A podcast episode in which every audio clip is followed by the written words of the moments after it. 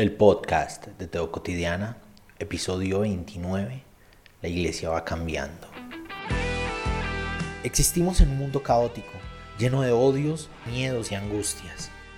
Se hace urgente volver a Jesús, volver al Evangelio, volver al mensaje de bienestar y de esperanza, volver al amor a Dios, al amor propio, al amor por el otro. Teo Cotidiana. Yo me acuerdo estar metido en la biblioteca del pastor por muchas horas, leyendo, investigando. No he podido entender por qué, pero siempre quise ser muy bueno en eso de entender la escritura y en eso de enseñar la escritura. Yo soñaba con ser un buen predicador. Y envidio mucho a quienes logran pararse en los púlpitos y exteriorizar las ideas. Algunas ideas me parecen muy brillantes muy bonitas. a veces quisiera lograr ser yo quien saca ideas como brillantes y bonitas como las que se dicen en los púlpitos. No soy muy bueno para eso. Aquí se me facilita un poquito y todo suena muy fluido porque editamos mil veces en un segundo, en un minuto. Entonces todo parece muy fluido, todo parece que estuviera todo estructurado, todo bien organizado. Pero en realidad para lograr estos podcasts en video y en audio tengo que editar muchos huecos en los que me quedo 10 segundos, 20 segundos, un minuto. A veces pensando en lo que estoy diciendo, en lo que quiero transmitir. A veces volviendo a releer algo que creo que eh, estoy diciendo bien, pero que me entra la duda, entonces me devuelvo a ver si sí es lo que realmente es. En todo caso, yo me metía en la biblioteca del pastor por horas, buscando libros, buscando aprender, en, en, momentos la idea muy interior, ¿no? de yo superarme a mí, de yo lograr saber, pero en otros momentos era porque quería ganar los debates en los que teníamos alguna conversación sobre alguna idea. El asunto es que la biblioteca del pastor era una vaina privada, no todo el mundo tenía acceso a ella, no todo el mundo tenía acceso al conocimiento. Para esa época no existían las redes sociales, existía el internet desde hace un montón de tiempo, pero el acceso al Internet era privilegiado. Sigue siéndolo, pero ya es menos privilegiado que en esa época. Para mí era algo muy raro ir donde algún amigo que tuviera Internet en la casa. Se pagaba algo muy alto eh, y poder entrar a diferentes lugares a buscar información. Eso me parecía muy extraño. En mi casa no teníamos para eso. Nosotros crecimos en un barrio popular quien tenía el conocimiento, quien tenía el acceso al conocimiento, era el pastor y algunos líderes que tenían acceso a la biblioteca del pastor o a sus propias bibliotecas. Lo único que uno tenía sobre la verdad de algunos datos historiográficos, algunas ideas sociológicas, algunos acercamientos teológicos. Era lo que dijera el pastor en el púlpito, no había ninguna manera de refutarle, no había ninguna forma de decir que tal o cual cosa estaba correcta o incorrecta. En general, quienes escucharan al pastor, pues debían asumir que lo que ese predicador está diciendo es correcto. En el mundo pentecostal, pues se tenía a lo que el pastor haya dicho previamente, los acuerdos eh, explícitos o implícitos que estuvieran en la iglesia y el acompañamiento del Espíritu Santo, por lo menos en el discurso, para asimilar y asumir que esto que estoy diciendo, no lo digo yo, lo dice Dios, no es mi persona la que está hablando, es la voz de Dios, irrefutable, incuestionable, que tiene la verdad absoluta y que cualquiera que diga algo al respecto de eso que se enseña, ah, se está yendo en contra de Dios y de la palabra de Dios y de los designios de Dios. Ya hemos hablado un poquito acerca de las verticalidades que se ha generado en medio de las iglesias donde unos son más cercanos a Dios, son más espirituales, son más iluminados. Y estas otras personas pues que eh, se resignan a recibir como las goticas de lo divino, los destellos de lo divino mirando a los iluminados, ¿no? que son los pastores y son los líderes y son los cantantes que logran sacar lágrimas mientras están entonando las melodías y son los músicos que acceden a eso que hemos denominado el altar, desconociendo la obra de Jesús cuando usamos ese tipo de lenguajes al respecto de nuestro pequeño templo, nuestro pequeño lugar de reunión local, usando un lenguaje que nos desvía de las enseñanzas reales del Evangelio acerca de lo que es el templo, de lo que es estar en comunión con Dios y de lo que es reunirse como iglesia a, como dice el autor, estimularnos en el amor y en las buenas obras. Era un asunto privado. El conocimiento era privado era privativo de el pastor, de los líderes, de quienes estudiaban en los seminarios, que entre otras cosas pues había que tener mucho cuidado porque muchos de ellos iban al seminario y les distorsionaban la idea de Dios y de cómo se debe interpretar la Biblia y cómo debe enseñarse en las iglesias, ¿no? este ya me lo leí, este ya me lo leí, este ya me lo leí, este ya me lo leí, este me lo leí dos veces, este ya me lo leí, este no me lo he leído. Estaban como las secciones de libros de acuerdo las características que los líderes y los pastores habían dado, entonces este es peligroso, este es peligroso, este no se debe leer. En un primer momento yo fui muy juicioso con no acercarme a esos peligrosos que, que, advertían los pastores y los líderes, sino que me acercaba a esos que casaban, tenían coherencia con lo que la comunidad local o la comunidad denominacional previamente aprobaban como parte de las enseñanzas, como parte de lo que es correcto. Acceder a la información era un privilegio las bibliotecas de los pastores estaban llenas. Hoy logro recordar que llegaban cajas y cajas y cajas de libros para las bibliotecas de los pastores y pues algunos que otros se regalaban entre los líderes y algunas personas de las iglesias. Pero pues por un lado las comunidades no son comunidades lectoras, algunos recibían los libros y pues eran libros que se arrumaban, arrumbaban es la palabra real, pero pues aquí coloquialmente se dice arrumar, se llenaban de polvo en alguna parte de la casa, una vaina muy bonita, el regalo bonito que recibimos de la iglesia, pero pues poco o nada se leía. Interesantemente, la inversión en los libros se daba por denominaciones que estaban interesadas en que las personas leyeran unas ideas específicas de acuerdo a unos adoctrinamientos específicos y pues esos libros que le llegaban constantemente a los pastores perpetuaban esas ideas teológicas que se buscaban institucionalizar, dogmatizar adoctrinar. Unos autores específicos que decían cosas específicas de acuerdo a las necesidades específicas de unas denominaciones específicas. Nuestros pastores recibieron y recibieron y leyeron y leyeron los pastores que sí leían y leyeron y leyeron información miope, información muy específica y no indagaba más allá. Eso era el Evangelio, eso era la doctrina, eso era lo que había que creer, eso era lo que había que enseñar y no hay nada que sobrepase o vaya más allá de esas ideas. Con el paso del tiempo el Internet se fue abriendo lugar. Empezamos a tener más información a tres clics de distancia. Empezamos a tener más información sin tener que ir muy lejos, sin tener que escarbar mucho para encontrar otras ideas o ideas que confrontaran estas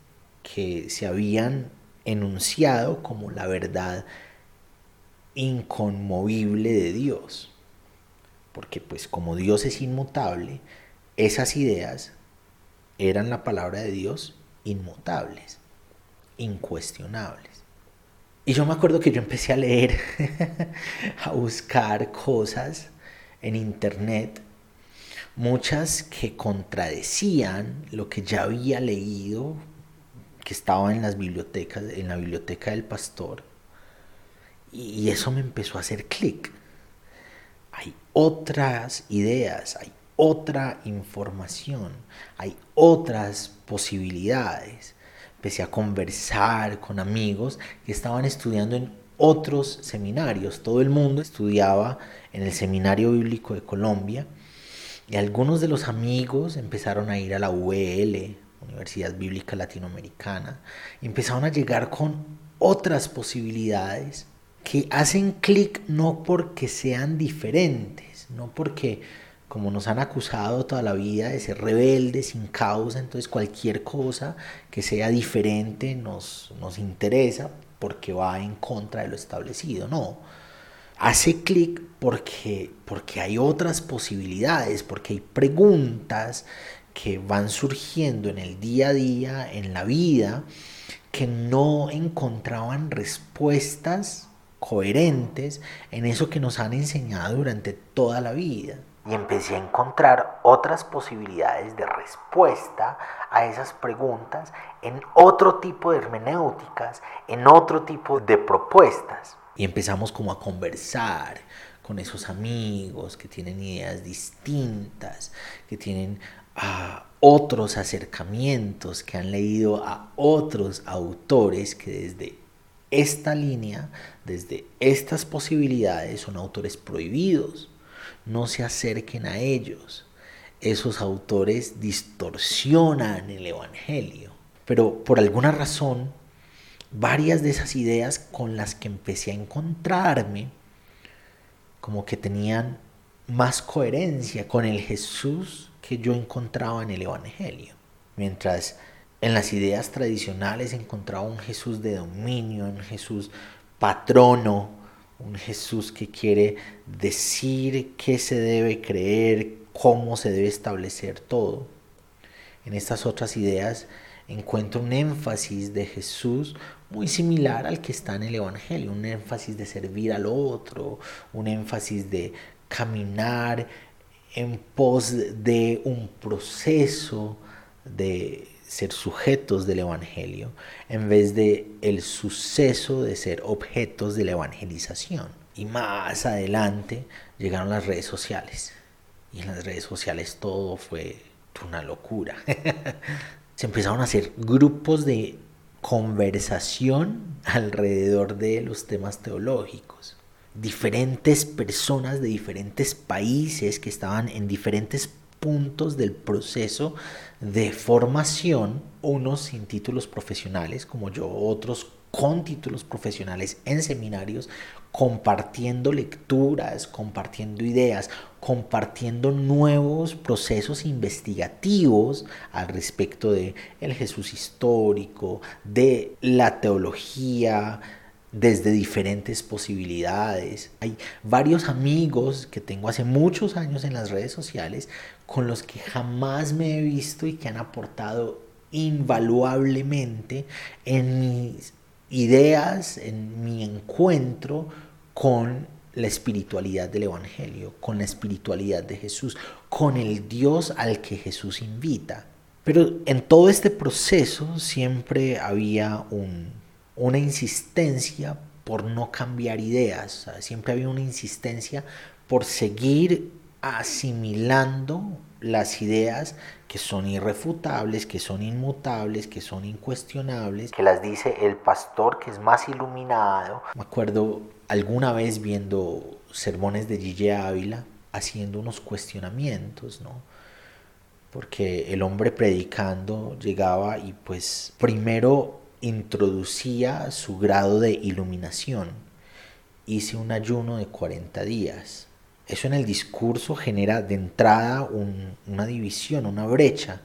Ese que está arriba es mucho más espiritual. Yo no sería capaz de hacer 40 días de ayuno. Ese está más cerca de Dios que yo. Ese tiene más espiritualidad, más unción, escucha a Dios con más facilidad que yo. Entonces después de mostrar su nivel de iluminación, daba el mensaje que según él había recibido de parte de Dios para la iglesia. Mensajes que tenían que ver con que las mujeres no se pusieran pantalón, sino faldas, que no se pusieran de tal o cual manera, que no tuvieran este acercamiento estético. Muy el sermón del pentecostalismo de los 80s, 90s. Yo me encontraba con cosas, me acuerdo que alguna vez alguna familiar me decía, eso es cierto porque eso lo dijo Gille Ávila. Después de que Gille mostraba su grado de iluminación y mostraba el mensaje que no puede ser refutado por Dios, hablaba en lenguas. Y yo no sé si lo que hacía lo hacía sistemáticamente con esa intención, pero se nota en el discurso la posibilidad de generar un ambiente en el que, caramba, esto que estoy diciendo de verdad no es de los hombres, no es una idea mía, no es un proceso interpretativo a partir de mis posibilidades hermenéuticas. Esto es Dios el que está hablando y esta palabra de Dios trasciende los tiempos y trasciende cualquier idea y hay del que se atreva a cuestionarlo. Hay del que se atreva a cuestionar al varón de Dios que ayunó 40 días y que habla en lenguas mientras está emitiendo la palabra de Dios para la iglesia de Jesús. Y siempre estaba esta, este obstáculo por, siempre en medio de todos los procesos de transformación que viene viviendo la iglesia, que yo medio presento en mi experiencia personal, que otros lo han vivido desde otras experiencias, pero que ha sido una realidad desde siempre porque nunca las ideas han sido herméticas, siempre han sido heterogéneas, siempre han sido mutables, siempre han sido cambiables. Siempre la iglesia y las ideas cristianas, las ideas al respecto de Dios y de la comunidad y de cómo se debe ver el mundo ha ido cambiando contexto a contexto de acuerdo a las posibilidades experienciales. Y entonces se abrieron los grupos de conversación, se abrieron otras lecturas, nos compartíamos PDFs los unos con los otros, eh, nos compartíamos investigaciones, empezamos como a leer a otras personas, salieron revistas que eran de denominaciones diferentes a las que estamos acostumbrados del cristianismo, por lo tanto generaban propuestas diferentes a las que estamos acostumbrados en nuestros cristianismos de América Latina donde ha pululado el cristianismo específicamente del sur de Estados Unidos, con unos autores muy famosos, pues pero hemos creído que esos, es, eso que dicen esos autores, Washer, Pipe, MacArthur, todos los de esa generación y esa escuela y todos los que precedieron esa generación y esa escuela, eso es el cristianismo, eso es irrefutable, ellos son los portadores de la verdad, cualquier cosa que refute eso que ellos enseñan está en contra de la verdad y todos los demás son hijos del diablo y ellos y quienes piensen como ellos son los hijos de Dios que ah, van a estar por los siglos de los siglos hasta los siglos en la presencia de Dios porque son predestinados, porque Dios tiene a unos para la condenación y tiene a otros en su pensamiento para la salvación. Interesantemente, ninguno de ellos está predestinado para la condenación, solamente los demás, los otros. Y empezamos a conocer otras posibilidades, otras ideas. Algunos tímidamente nos íbamos acercando, íbamos buscando lugar, soñando poder escribir las ideas que uno está teniendo.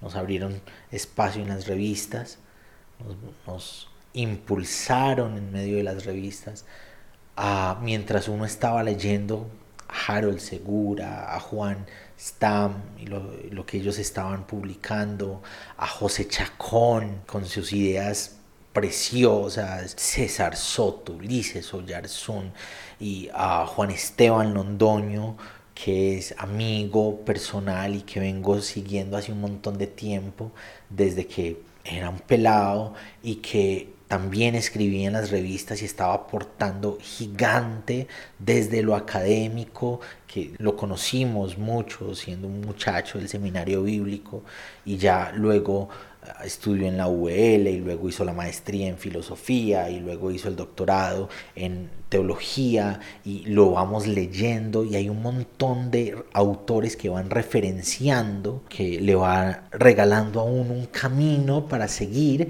en donde podamos diversificar las ideas. Y uno empieza a escribir y empieza a comparar y empieza a mirar. Y la iglesia ha estado, por lo menos en lo que yo llevo de cristiano, en un proceso constantemente cambiante donde se le va dando más apertura a nuevas ideas, donde se le va dando más apertura a otras posibilidades de preguntas, no necesariamente de respuestas.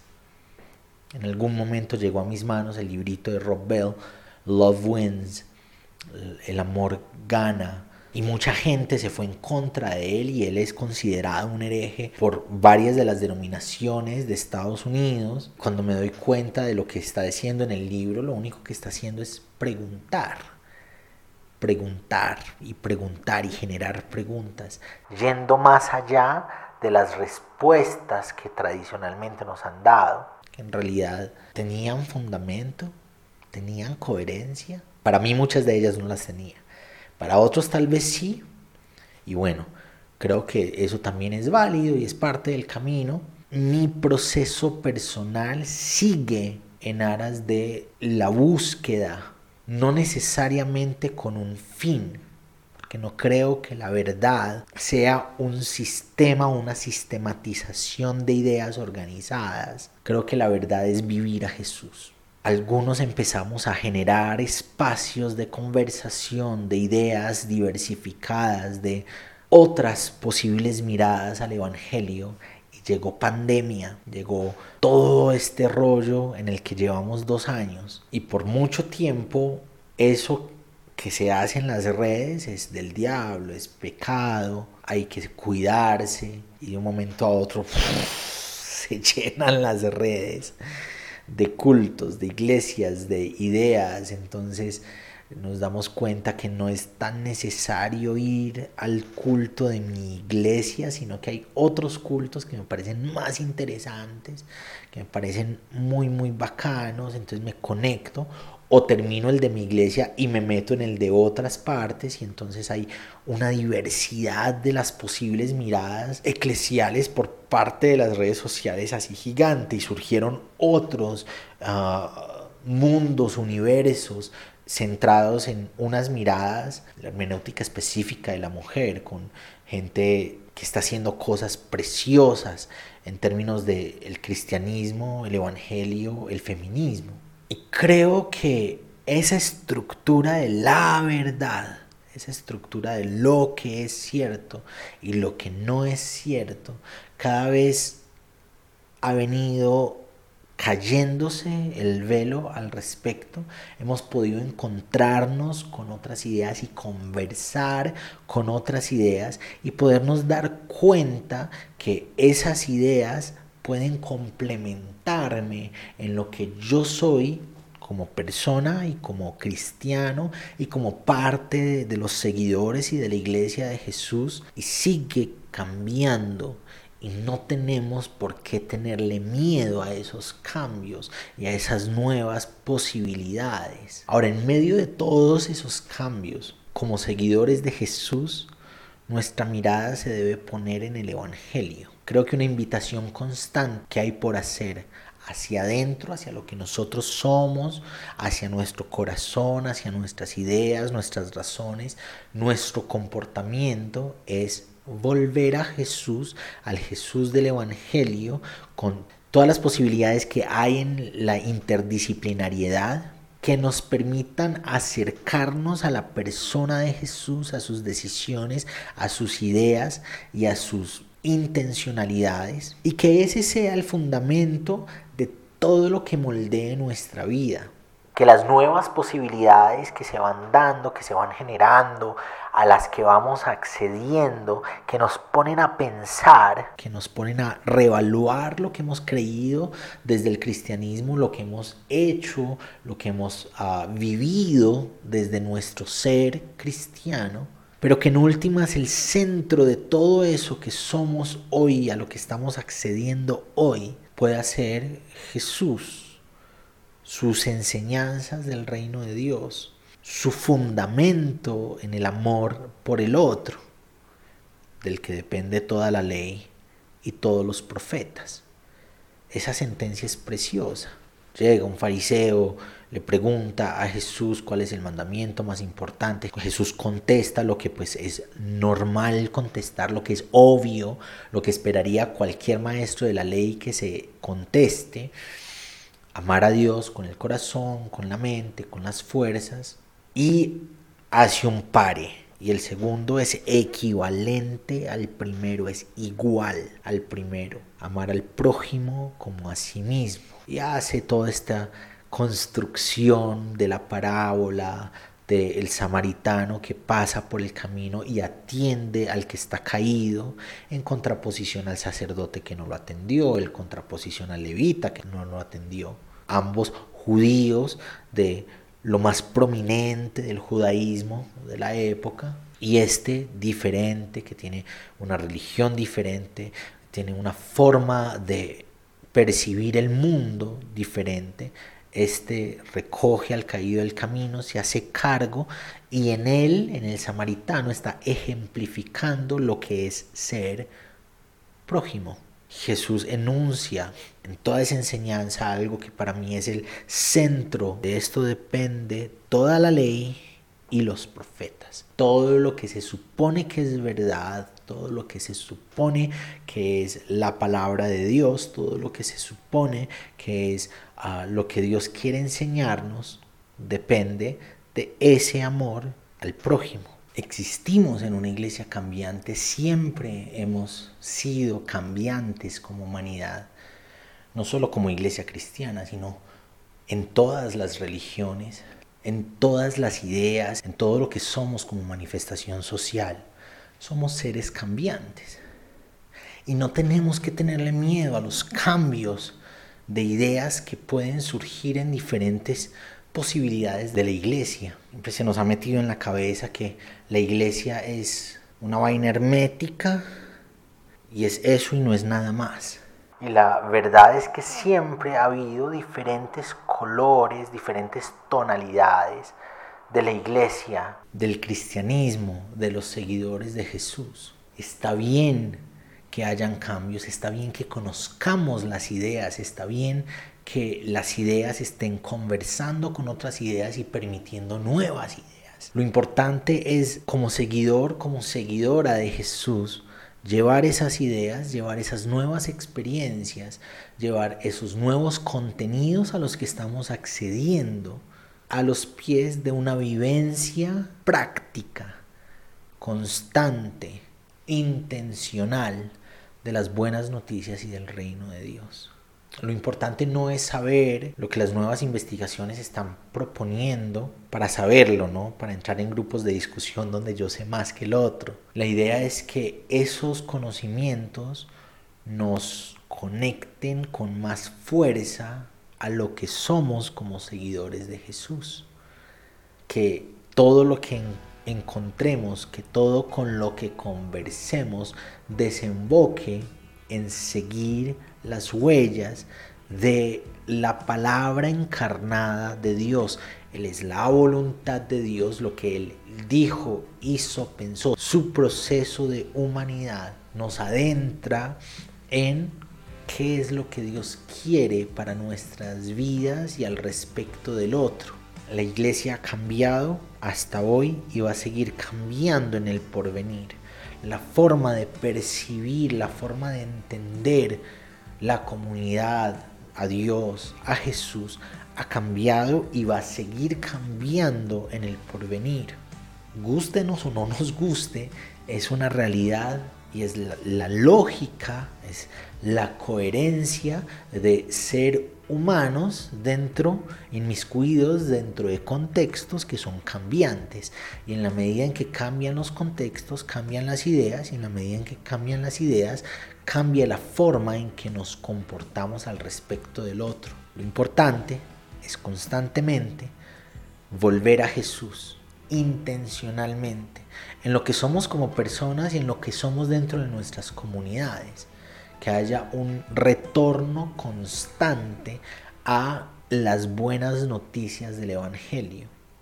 Y que todo esto que se transforma en medio de nuestras vidas, porque me encuentro con un montón de gente que le tiene miedo a estas transformaciones, porque estoy pensando diferente. Hace un año pensaba distinto. Somos seres en dinámica constante y en medio de esa dinámica nuestros pensamientos van cambiando. Y la verdad de Jesús no tiene que ver o con lo que pienso hoy o con lo que pensé ayer o con lo que voy a pensar mañana. La verdad de Jesús tiene que ver con una práctica intencional y constante de la esperanza, de la sanación, de la libertad, de la entrega solidaria hasta las últimas consecuencias por el otro. Que todo lo que pensemos, que todo lo que encontremos en el camino de desarrollo del pensamiento que tenemos del cristianismo, de Dios, del Evangelio, de la comunidad, desemboque siempre en llevar al Evangelio a una práctica constante en nuestro encuentro con el otro. Que todo lo que encontremos y transforme nuestras vidas y nuestras ideas y nuestra forma de entender el mundo, lo llevemos a los pies de Jesús y de lo que Jesús representó y de lo que Jesús representa y que eso se haga una práctica constante, una praxis intencional, una dinámica comunitaria de amarnos los unos a los otros. Gracias por acompañarnos hoy en el podcast de Teo Cotidiana. Te espero para que reflexionemos juntos en el nuevo episodio.